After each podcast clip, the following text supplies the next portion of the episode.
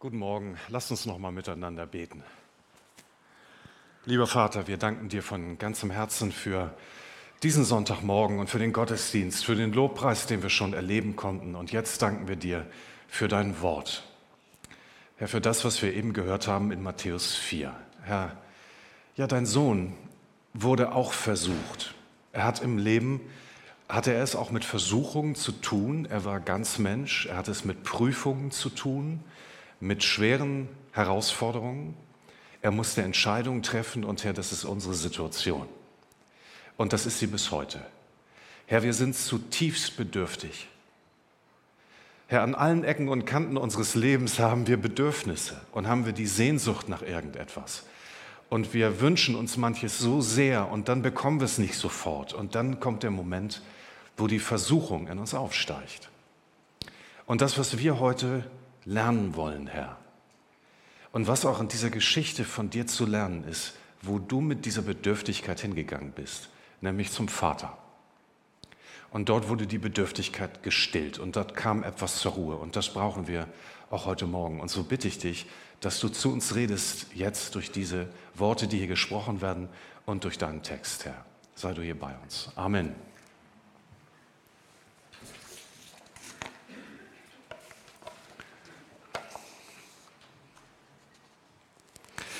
Ja, wir sind in einer neuen Reihe und zwar in der Reihe, die uns jetzt so langsam auf Ostern vorbereiten möchte, auf die Passion Jesu, auf Karfreitag und auf Ostern. Wir haben jetzt sieben Wochen auf dem Weg dorthin und wir haben uns überlegt, da könnte man eigentlich auch eine kleine Reihe draus machen. Und ihr seht, ihr seht hier oben schon an den Begriffen, wir machen diese Reise durch das Matthäusevangelium fest an geografischen Orten. Also es beginnt heute in der Wüste, dann geht es weiter mit Berg und mit See, dann kommt Stadt, dann kommt Garten und dann kommt Grab. Und zum Glück kommt am Ende dann auch noch der Himmel, die Auferstehung. Die haben wir hier nicht drin, aber das findet Erwähnung. Ihr könnt es mir glauben, es findet Erwähnung. Heute also die Wüste. Ich habe mir gedacht, wie können wir in dieses Thema Versuchung einsteigen? Ich weiß nicht, erinnert ihr euch daran, im Jahr 2011 oder 2012, glaube ich, war, war es, da war das Wort des Jahres Stresstest.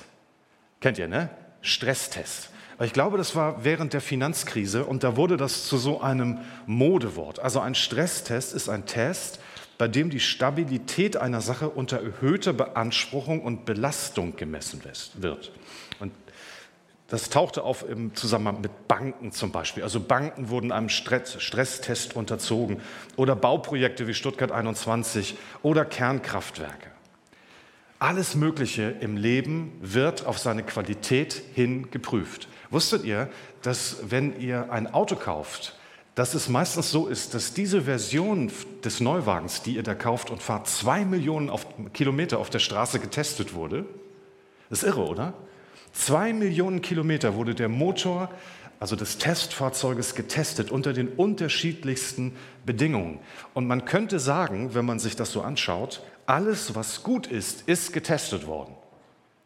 Alles, was gut ist, ist getestet worden. Das ist jetzt ganz einfach. Wollt ihr das mal mit mir sprechen? Alles, was gut ist, ist getestet worden. Qualität, Gutes, geschieht nicht zufällig, sondern hängt zusammen mit einem Reifungsprozess. Daran wurde gearbeitet und geschraubt und gefeilt. Und jetzt kommt der Punkt für uns heute Morgen. Auch zum Leben von Christen gehört der Test. Gehört die Prüfung, und gehört auch die Versuchung. Ich werde uns gleich noch mal sagen, was die Bibel zu der Unterscheidung von Prüfung und Versuchung sagt. Aber aus Sicht des Christen sind eigentlich die meisten Dinge des Lebens Prüfungen, weil wir ja wissen, dass Gott dahinter steht. Und könnte man fragen, ja, aber Gott, das ist doch nicht nett von dir. Muss das sein? Ja, das muss sein. Die Dinge werden getestet. Und ein jeder von uns kommt in seinem Leben an Punkte. Es gibt Momente, wo Gott uns testet. Aber, und das ist ein ganz entscheidender Unterschied, Gott tut das nie, um uns fertig zu machen, sondern er macht das, damit das Gute Gestalt gewinnt, damit ein Reifungsprozess da ist, eine Entwicklung da ist. Er wünscht sich, dass du dich bewährst. Er wünscht sich, dass du diese Versuchung, diese Prüfung packst und dass du am Ende daraus einen Gewinn ziehst. Heute Morgen haben wir es zu tun mit einem Test, den der Sohn Gottes durchlaufen ist. In Matthäus 4, 1 bis 11. Die Versuchung und der Test von Jesus. Ich lade euch ein, kommt in Gedanken mit mir. Wir müssen zunächst ein kurzes Wort über die Testbedingungen verlieren. Die Testbedingungen, das ist sehr wichtig, ähm, weil sie einfach für, eine, für ein gutes Ergebnis ausschlaggebend sind. Ne? Viele erinnern sich noch daran an den Dieselskandal. Dort wurde dann unter nicht sauberen Testbedingungen getestet und da kam immer ein gutes Ergebnis dabei raus. Das ist nicht richtig und das ist nicht gut, sondern der Test muss unter Bedingungen stattfinden, die aussagekräftig ist. Und das führt uns direkt hinein in diesen Text. Direkt hinein. Jesus wird nicht versucht in einem Moment der Stärke, als er mit seinen Jüngern bei romantischem Abendlicht am See Genezareth sitzt. Gerade hat er eine Top-Predigt gehalten, Hunderte haben ihm applaudiert. Jesus wird in die Wüste geführt wird in die Wüste hineingeführt. Und das ist sehr interessant und das müssen wir gleich am Anfang hier so verstehen bei der, bei der Dynamik dieser Geschichte. Hier heißt es ja, danach geschieht und die folgende Erzählung. Wonach denn? Nach seiner Taufe. Und bei dieser Taufe, da war eine Zusage Gottes über seinem Leben maßgeblich. Der Vater hat zu seinem Sohn gesagt, du bist mein geliebtes Kind, an dem ich wohlgefallen habe. Das war der wichtigste Satz in der ganzen Existenz Jesu. Seine ganze Kraft kam aus dieser Zusage des Vaters, dass er in allem immer bei ihm sein würde. Und Jesus wusste, wer er war, nämlich ein geliebter Sohn Gottes. Und genau an diesen Satz möchte der Teufel ran. Dieser, dieser Satz ärgert den Teufel am allermeisten. Wenn du heute Morgen sagst, ich weiß, dass ich ein Kind Gottes bin, alles, was mir im Leben passiert, muss an Gottes Thron vorbei, dann mache ich mir überhaupt keine Sorgen. Er hält mein Leben in seiner Hand. Dann wird der Teufel sich wahnsinnig darüber ärgern und er wird versuchen, diese Einheit zwischen Gott und dir anzugreifen. Jede Versuchung hat ihre Grundlage in der Frage nach unserer Identität vor Gott. Es ist die Frage, weißt du, dass Gott dein Vater ist? Vertraust du ihm? Bleibst du bei ihm, wenn mal Schwierigkeiten in deinem Leben auftauchen? Wenn nicht, dann sei vorsichtig, weil das ist der Raum, in dem Versuchung Gestalt annehmen kann, in dem Versuchung stark wird. Und das ist die Taktik des Teufels. Er wusste ganz genau, Jesus war noch ganz frisch in seinem Dienst, ein paar Wochen. Er wusste ganz genau, ich muss den Kerl sofort an diesem Punkt kriegen, bevor der von Tag zu Tag in der Abhängigkeit vom Vater immer stärker wird. Das ist seine Taktik. Ist interessant, oder? Deshalb wird Jesus diesen Kampf in der Wüste führen müssen. Aber jetzt kommt ein zweiter ganz wichtiger Aspekt bei dieser Geschichte und der ist super wichtig. Wer führt Jesus in die Wüste? Es ist nicht der Teufel, sondern das ist der Heilige Geist. Und das müssen wir als nächstes verstehen, damit wir keine zu große Angst vor dem Teufel bekommen bei sol in solchen Lebenssituationen. Jesus ist nicht in der Hand des Teufels, auch wenn es so aussieht. Was hier geschieht, entspricht zu 100 Prozent dem Plan Gottes. Wir können fragen, wie kann Gott das seinem Sohn zumuten? Aber das sind die Realitäten. Im Leben eines jeden Christen gibt es Momente, wo Gott es dem Teufel erlaubt, uns auf unsere Echtheit hin zu überprüfen. Und das sind schlimme Momente. Wir können uns ausgeliefert fühlen. Wir können uns einsam und verlassen fühlen. Aber das ist der Moment, wo Gottes Geist dich antickt und dich fragt, ob du ihn wirklich lieb hast oder warum es dir eigentlich noch mal in deinem Weg als Christ ging. Wenn es uns gut geht, ist es leicht, hier vorne ein christliches T-Shirt zu, zu, tragen ne? oder so tolle Lobpreislieder zu singen. Da sind wir alle dabei. Aber was geschieht, wenn das nicht der Fall ist? Was geschieht ist, wenn, wenn der Glaube uns etwas kostet, wenn es hart wird, wenn es eine Entscheidung braucht? Dann sehen wir, ob wir wirklich bei Gott sind, ob wir ihn lieb haben, ob wir ihm zu 100 Prozent vertrauen. Das ist fast wie so ein, so, so ein Echtheitszertifikat. Fast wie so eine TÜV-Prüfung, wenn man eine Versuchung durchlaufen hat. Jakobus hat dazu mal was Wichtiges geschrieben. Er hat gesagt, meine Brüder und Schwestern, Erachtet es für lauter Freude, wenn ihr in mancherlei Anfechtung fallt. Uns freuen, also wenn man das liest, stellt man sich die Frage, freuen sollen wir uns? Ja, weil nur was echt ist, wird auch geprüft. Nur dort, wo wirklich Leben ist, findet eine Prüfung statt. Wisst ihr, was das Allergefährlichste wäre, wenn du heute Morgen hier sitzt und sagst, ich bin in meinem ganzen Leben noch nie von Jesus geprüft worden? Versuchung kenne ich nicht. dann besteht eine große Gefahr, nämlich dass du noch überhaupt nicht richtig unterwegs bist mit Jesus. Dass der Teufel dich überhaupt nicht ernst nehmen muss, weil du keine klare Position, keine klare Entscheidung für ihn, für Christus getroffen hast und deswegen in deinem Leben noch zu sehr im neutralen Bereich unterwegs bist. Nachfolgern von Jesus ist völlig klar, dass es Anfechtungen gibt und dass es Prüfungssituationen gibt, wo man bestehen muss in der Kraft Gottes. Der Heilige Geist führt Jesus also in die Wüste und jetzt kommt es, damit er vom Teufel versucht werden sollte. Und jetzt müssen wir gleich das nächste Problem lösen. Der Text ist voller Probleme. Für den Moment entsteht nämlich der Eindruck, als arbeiteten Gott und Teufel hier Hand in Hand. Als hätten die sich jetzt hier irgendwie zusammengetan und, der, und wären da irgendwie miteinander verbunden. Aber das ist natürlich nicht der Fall. Tatsächlich sind Prüfung und Versuchung auch im Griechischen dasselbe Wort. Ob es eine Versuchung ist oder eine Prüfung, ist zunächst gar nicht so einfach zu unterscheiden. Ich nenne uns den aus meiner Sicht wichtigsten Unterschied. Sie arbeiten nämlich in völlig verschiedene Richtungen. Gott will, dass sein Sohn sich bewährt, an ihm festhält. Der Teufel will versuchen, das Defizit in Jesus, das er gerade empfindet, Hunger oder was das auch immer ist, zu verwenden, ihn zu trennen von Gott. Das ist die Situation von jedem Menschen, der mit Prüfungen und Versuchungen zu tun hat. Gott will, dass du wächst und dass du bestehst und dass du stärker wirst. Der Teufel will, dass du scheiterst, dass du aufgibst und dass du dein Vertrauen zu Gott abbrichst. Das ist unsere Lage in jedem Konflikt. Wenn wir Eheprobleme haben, die vielleicht wirklich tiefgreifend sind, die uns belasten, dann prüft uns Gott und er sagt, flüchtet euch zu mir. Setzt alle Hebel in Bewegung, damit das wieder in Ordnung kommt. Weicht nicht aus, bleibt an meinem Wort, bleibt bei mir, damit ich eure Beziehung erneuern kann.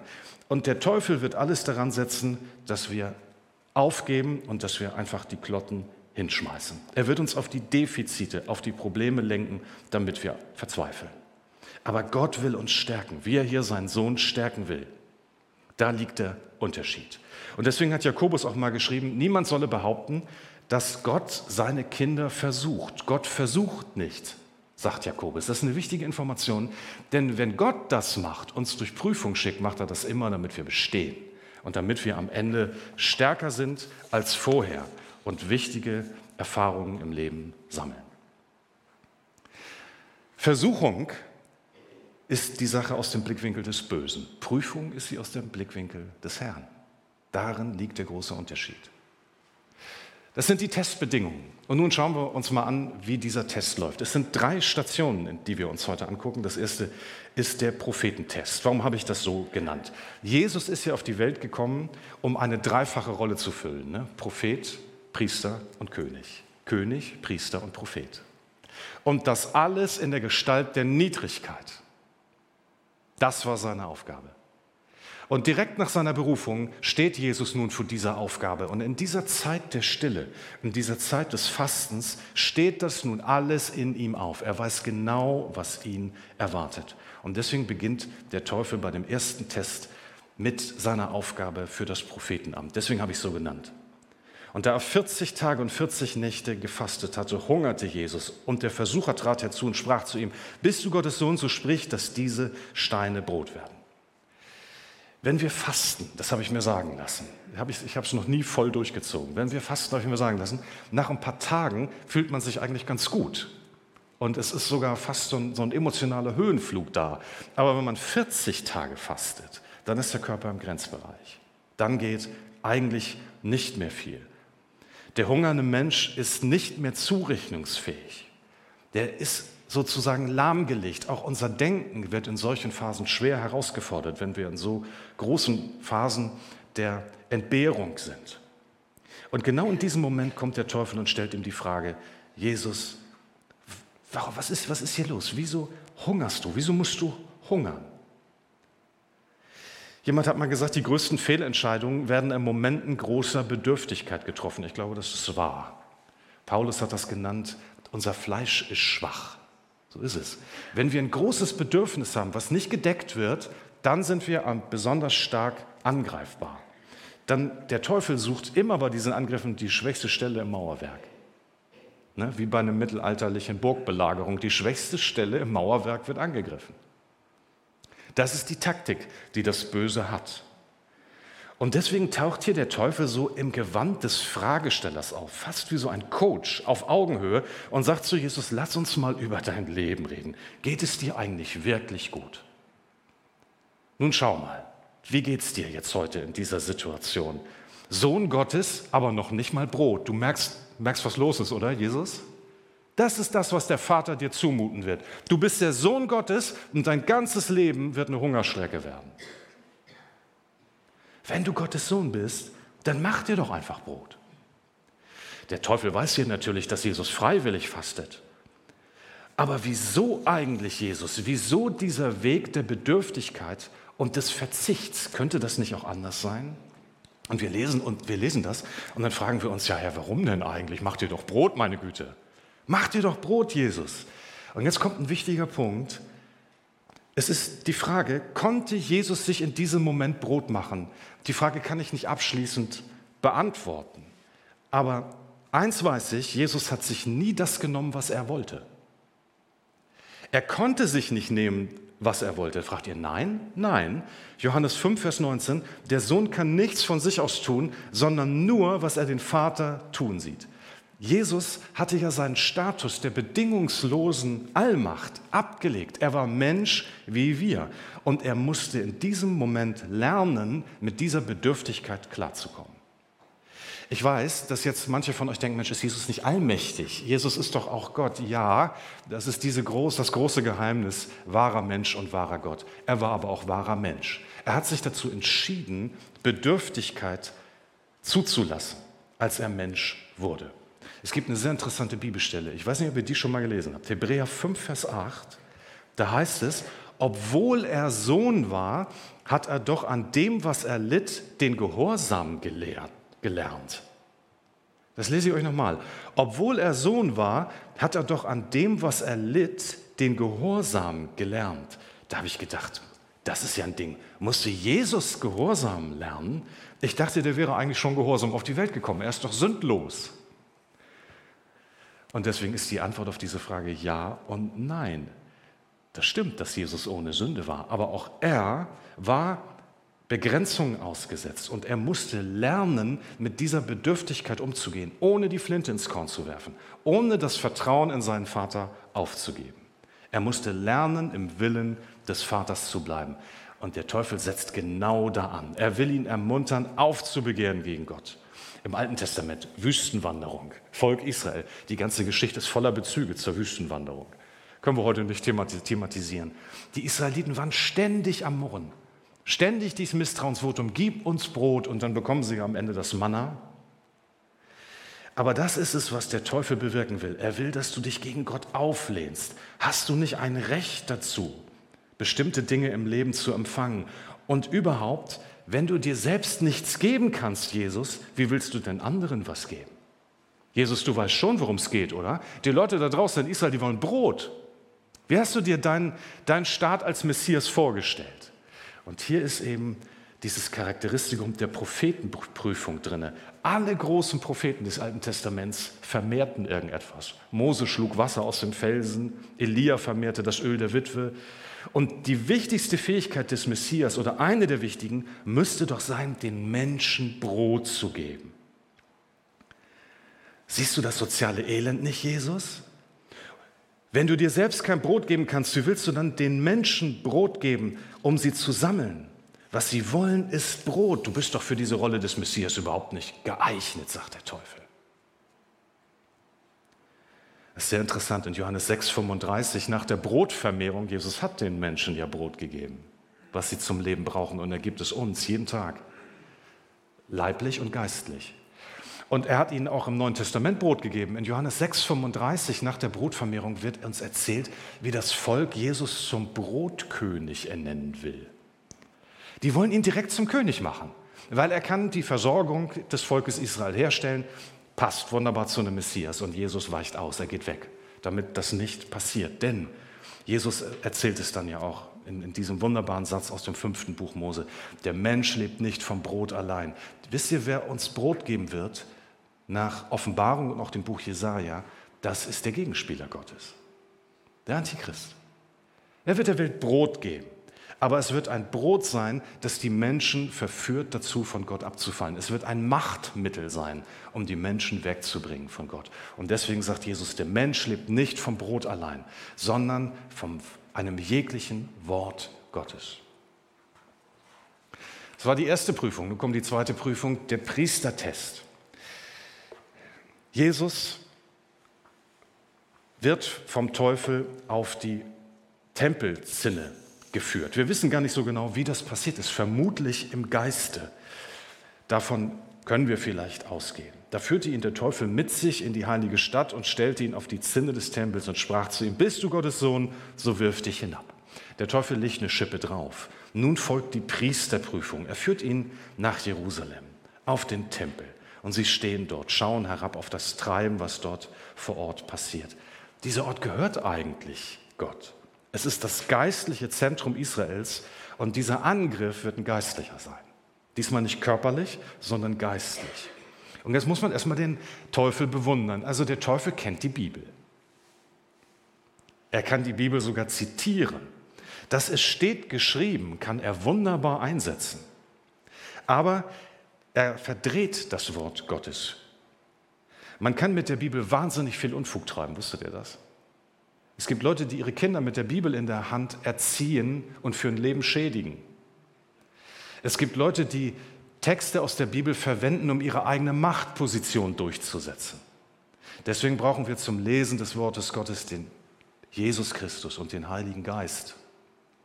Es muss alles von der Liebe durchwirkt sein. Und hier am Teufel merken wir, dass er sich mit den Bibelstellen auskennt. Und so wird das Wort Gottes in diesem Moment zu einer Waffe des Feindes. Er zitiert hier Psalm 91 und er sagt, Jesus, sag mal, gilt das jetzt für dich oder gilt das nicht? Jetzt mal zwischen uns beiden. Gilt das jetzt, dass Gott dich bewahrt und dass er dich schützt, so dass du dich sogar hier runterstürzen könntest und er würde dich tragen oder gilt es nicht? Wo liegt hier die Versuchung? Wisst ihr, Jesus kam in sein Eigentum. Er ist der wahre Hohepriester. Er ist der einzige Priester, der in diesem Tempel seinen Dienst wirklich tun kann, wie Gott es erwartet hat. Hätte er dafür nicht ein bisschen Anerkennung verdient, ein bisschen Applaus? Müsste Gott ihn dafür nicht auf besondere Art und Weise schützen? Und der Teufel sagt, ja Jesus, wenn das so ist, Warum nutzt du dann nicht deine Möglichkeiten? Verwirkliche dich, zeige der Welt, was du kannst. Sei der Hohepriester, den dieser Tempel noch nie gesehen hat. Bring sie mit der Predigt zum Weinen und zum Lachen. Du könntest das. Die Menschen würden dich anbeten, anstatt dich zu kritisieren. Ist doch dein Haus hier. Und hier werden sie dich bald ablehnen und hinauswerfen. Aber wenn du dich ihnen so zeigst, also ich bin mir auch sicher, den Schweben vom Tempel, von den Tempelzinnen schwebenden Jesus, den hätte das Volk Israel angenommen. Da hätten sie gesagt, das muss der Messias sein. Und jetzt das, was auf Jesus wartete, der schwache Messias, der von den Verantwortlichen der damaligen Zeit verlacht wurde. Und der Teufel fragt ihm, ein schwacher Messias, Jesus, das nützt doch niemandem was, zeig, was du drauf hast. Und Jesus könnte versucht sein, es in diesem Moment zu beweisen. Aber er antwortet stattdessen, du sollst den Herrn, deinen Gott, nicht versuchen. Und es hat wieder ähnliche Gründe. Würde er springen, dann würde er dem Vater gewissermaßen zwingen zu handeln. Er würde ihn vor seinen Karren spannen. Und zwar warum? Damit er selber groß dasteht. Aber es geht nicht um seinen Weg nach oben. Erinnert ihr euch noch, vor zwei Wochen haben wir vom Weg nach unten und Weg nach oben gesprochen. Jesus ist gekommen, um den Weg nach unten zu gehen, in die Schwachheit, in die Niedrigkeit. Und deswegen entscheidet er sich hier und er versteht, er durchschaut natürlich die Versuchung und wehrt das ab. Wenn ich das mache, kann ich nicht für die Sünden der Welt sterben und dann wären wir alle verloren gewesen. Und deswegen wird er im Tempel ein Gast bleiben. Er wird die Ablehnung der religiösen Elite erfahren. Er wird weinend voraussagen, dass der Tempel zerstört werden wird. Er wird ein Priester sein ohne Amt und Würden. Aber durch seinen Dienst wird der Vorhang im Tempel zerreißen. Und der Weg zum Allerheiligsten wird frei. Und dafür ist er gekommen. Nicht zu dienen, sondern äh, nicht um sich dienen zu lassen, sondern zu dienen für viele und sein Leben zu geben für uns. Die letzte, der letzte Test der Königstest. Der Teufel versucht es noch einmal. Wiederum führte ihn der Teufel mit sich auf einen sehr hohen Berg und zeigte ihm alle Reiche der Welt. Jetzt werden wir Zeugen eines Gipfeltreffens. Jetzt wird große Politik gemacht. Zwei Giganten stehen sich hier gegenüber. Jesus und vielleicht der mächtigste Engel, der jemals geschaffen wurde, der Gegenspieler Gottes. Das ist eine andere Liga. Weit über allem Leid der Welt stehen sie beide da oben. Warum soll Jesus da unten diesen Weg der Niedrigkeit bei uns Menschen gehen? Jetzt ganz ehrlich. Warum soll er die Welt, die ihm gehört, in so einer Niedrigkeit betreten? Er ist doch zum Herrschen geboren und großzügig zeigt ihm jetzt der Teufel die Welt. Das alles, das werde ich dir geben. Und er tut es nicht völlig zu Unrecht, denn die Welt scheint ihm für eine gewisse Zeit anvertraut worden zu sein. Und er behauptet zumindest, dass er die Vollmacht hätte, Jesus diese Welt zu übergeben. Das alles gebe ich dir, wenn du niederfällst und anbetest. Ich habe für das beim Lesen gedacht, was für ein plumper Versuch. Könnte Jesus hier drauf reinfallen? Der Teufel bietet nämlich Jesus das an, was Jesus selbst mitgeschaffen hat. Wisst ihr das? Johannes 1.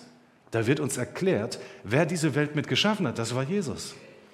Und er bietet, bietet ihm die Welt an, die ihm Gott, also der Vater, schon längst geschenkt hat. Ich will dir die Nationen zum Erbteil geben. Psalm 2, Vers 8. Könnte Jesus darauf reinfallen? Ich glaube, die Attraktivität liegt hier woanders. Sie liegt im Jetzt und heute. Sie liegt darin, das alles zu bekommen ohne Schmerz, ohne Demütigung, Königskrone Krone statt Dornenkrone, Thron statt Kreuz, Hosianna statt kreuzige ihn. Jesus weiß in diesem Moment genau, in kurzer Zeit wird hier für mich die Hölle lossprechen. Und da ist schon die Frage, ob es einen anderen Weg gibt, nicht völlig uninteressant. Er hat es nachher im Garten Gethsemane gesagt, lass den Kelch an mir vorübergehen, wenn es möglich ist. Und hier ist diese Frage schon da, merkt ihr das? In Matthäus 4, ganz am Anfang. Ich könnte einen anderen Weg versuchen. Nicht durch Dienen könnte ich König sein, sondern durch Macht. Und ich stelle mir vor, wie die Stimme flüstert, du kannst vielleicht einzelne Menschen retten, Jesus, aber doch nicht Systeme verändern. Du bist ja verrückt, du brauchst Geld, du brauchst Macht, Du brauchst Beziehungen. Der ganze Weg zum Kreuz, der ist doch völliger Blödsinn. Denk von oben her wie ich und herrsche. Und so führt ihn der Teufel vom gedeckten Tisch über die Tempelzinnen bis zu den höchsten Höhen der Weltherrschaft. Aber am Ende muss der Teufel Farbe bekennen. All das gebe ich dir, heißt es hier, wenn du niederfällst und anbetest. Und jetzt sind wir auf dem Höhepunkt dieser Geschichte angekommen. Und das ist das wahre Ziel jeder Versuchung. Der Teufel fordert Jesus auf, trenne dich von Gott. Stell ein Misstrauensvotum, löse dich von ihm und bete mich an. Niemals in der ganzen Bibel hat es der Teufel so klar gesagt. Es ist ein Moment der Wahrheit. Die Tarnung wird aufgehoben und darum ging es die ganze Zeit. Die ganzen Prüfungen, die wir eben uns angeschaut haben, hatten eigentlich nur diesen Zweck, Jesus wegzukriegen vom Vertrauen zum Vater. Wusstet ihr, Versuchungen durch das Böse dienen immer einem Besitzerwechsel. Wenn du gerade in einer Versuchung drin steckst und dich wahnsinnig bedürftig fühlst und sich da Möglichkeiten auftun, die nicht nach dem Charakter Gottes sind, und du weißt es ganz genau, dann wird der Teufel versuchen, dich zu einem Besitzerwechsel zu motivieren. Denn gehören tun wir in Wahrheit immer irgendjemandem. Wir Menschen sind nie frei und können keine autonomen Entscheidungen treffen, sondern alles, was wir tun, dient immer irgendeiner Kraft, der wir im Leben folgen. Und dabei müssen wir jetzt nicht alle zu Satanisten werden. Darin liegt nicht die Herausforderung. Das würde vielleicht keiner von uns wollen. Aber in dem Moment, wo ich sage, mein Vertrauenspunkt ist nicht mehr der heilige Gott, von dem ich weiß, dass er mein Vater ist und dass er mich liebt, sondern ist etwas anderes. In diesem Moment kommt eine Schieflage in mein Leben und es wird eine gute Saat gesät. Und das ist der Moment, wo Jesus mit einem Machtwort diese Versuchung beendet. Er sagt, scher dich weg, Satan, denn es steht geschrieben, du sollst den Herrn, deinen Gott, allein anbeten. 5. Mose 6, Vers 13. Und damit sagt Jesus, egal was mir in meinem Leben noch widerfährt und er ahnt, was es sein wird, ich werde niemals die Verbindung zu meinem Vater auflösen. Und jetzt kommt was Wunderschönes zum Schluss. da verließ ihn der Teufel und die Engel kamen und sorgten für ihn. Und das ist so was Krasses. Ich weiß nicht, ob ihr das bestätigen könnt, aber wenn man selber Versuchungen erlebt und die sind vorbei, man hat bestanden in der Kraft Gottes, dann gibt es so einen Moment, wo, einem, wo man sich fragt, was war da eigentlich gerade mit mir los? Wieso hat mich diese Versuchung so angesprochen? Das ist wie, als würde jemand so, so eine Decke wegziehen und plötzlich ist wieder alles in Ordnung. Also Versuchung hat etwas Irrationales. Sie greift unser Gefühlsleben an und plötzlich merken wir, das, das war überhaupt nicht real, realistisch, was mich da gerade angegriffen hat. Gut, dass ich beim Vater geblieben bin. Ich kann mich auf ihn verlassen und er hat mein Leben in seiner Hand. Und dann kommt etwas, dann passiert etwas. Es überkommt dich eine tiefe Freude. Das ist die Belohnung. Die Engel dienen ihm und er wird gestärkt. Es kommt eine tiefe Freude, dass ich in Gottes Gegenwart geblieben bin. Und er stärkt mich, er gibt mir neue Kraft, er erfüllt mein Bedürfnis. Vielleicht nicht das Konkrete, das ich hatte, aber er erfüllt mich mit seiner Freude und Heiligkeit. Er gibt mir etwas und ich merke, es war gut, dass ich bei ihm geblieben bin. Und so entsteht Wachstum. Wir lernen uns auf Gott zu verlassen und wir werden immer stärker in der Beziehung zu Jesus. Vier Punkte sind das gewesen. Ich zeige sie euch hier nochmal, aber wir machen es nacheinander. Das wünsche ich mir, dass ihr das mitnehmt. Testauswertung muss man ja machen, ne? wenn man einen Test durchlaufen hat. Das erste, macht dir klar, alles Gute wird getestet. Versuchung ist nicht schon Sünde. Luther hat einmal gesagt, ich kann nicht verhindern, dass die Vögel über meinem Kopf ihre Kreise drehen, ich kann aber verhindern, dass sie ein Nest auf meinem Kopf bauen. Das kann ich verhindern. Auch Jesus wurde versucht, weil alles Gute wird getestet. Bestehe den Test. Und das kannst du schaffen, das ist das Zweite, wenn du Gottes Vaterschaft nicht in Frage stellst. Das möchte ich euch heute nochmal sagen. Stelle auch in schwierigen Führungen nicht Gottes Vaterschaft in Frage, weil alle gute Gabe, alle vollkommene Gabe kommt vom Gott, dem Herrn, dem Vater des Lichts. Vertraue darauf, dass er dich versorgen wird, auch in deinen Defiziten und gehe keine falschen Wege. Das dritte, lerne in Versuchung zu bestehen. Paulus hat mal gesagt, wenn solche Versuchungen in mir aufstehen, habe ich gelernt, Gedanken gefangen zu nehmen. Wir alle ähm, müssen, was das betrifft, eine Ausbildung bei der Polizei machen. Ne? Lernen, Gedanken gefangen zu nehmen. Sie kommen auf, sie werden stärker. Und jetzt müssen wir in Christus, die Macht haben wir in Christus, Gedanken Einhalt gebieten und sagen, ich möchte das nicht, denn ich vertraue Jesus Christus. Und das Letzte, wenn du es dann geschafft hast, dann feiere die Stärkung durch Gott. 1. Petrus 1, Vers 7, wenn euer Glaube stark bleibt, nachdem er durch große Schwierigkeiten geprüft wurde, dann wird euch das viel Lob und viel Ehre einbringen. Amen.